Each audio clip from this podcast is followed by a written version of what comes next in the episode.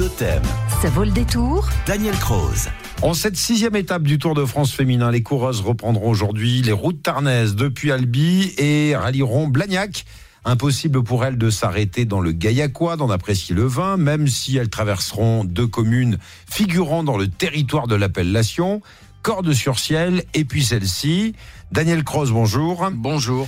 Mais on tourne plus au vin rouge hein, sur le tour. Hein. Euh, C'était euh, le dopage de l'époque hein, dans les années 1900. Absolument. Gaillac est l'étape que nous vous proposons aujourd'hui puisqu'on parle de vin avec un anniversaire. Oui, c'est le 120e anniversaire de la fondation de la première coopérative à Gaillac en 1903, qui a été la troisième créée en France. À l'origine de cette création, le 5 juillet 1903, Élie Bertrand, propriétaire à Lille-sur-Tarn, président du comice agricole de Gaillac. Son initiative était alors motivée par la nécessité, je le cite, de se débarrasser des charges et des soucis d'une fabrication difficile, la vinification, et de développer la qualité de nos vins, de les faire mieux connaître et apprécier, leur donner aussi le rang qu'ils doivent occuper dans le classement.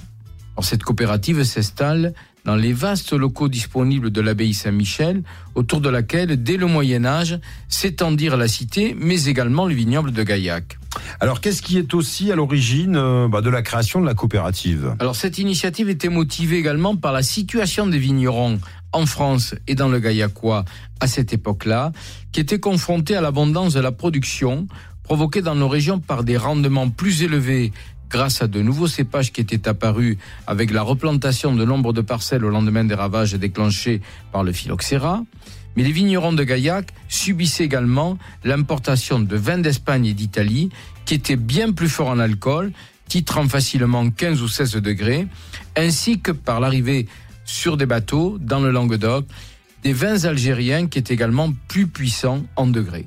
Alors sur le marché de, de Bordeaux, euh, quel pouvait être euh, l'avenir du vin de Gaillac? Alors le marché de Bordeaux était à l'époque l'un des principaux débouchés des vins de Gaillac, mais il y subissait la concurrence des vins de Cahors, mais également la mévente, et le désarroi, le désarroi s'installait chez tous les vignerons, au point que l'Union agricole de Gaillac était inflexible. Je cite un article de cette époque-là. Le devoir est de nous grouper afin de réagir, de chercher à améliorer nos vins en voyant certaines de nos caves, on constate que nous ne sommes guère plus avancés qu'il y a un siècle. Et certains entendirent cet appel et se regroupèrent, mais n'évitèrent pas la grande récession des années 1905-1907 qui déboucha sur la sanglante révolte des vignerons du Midi.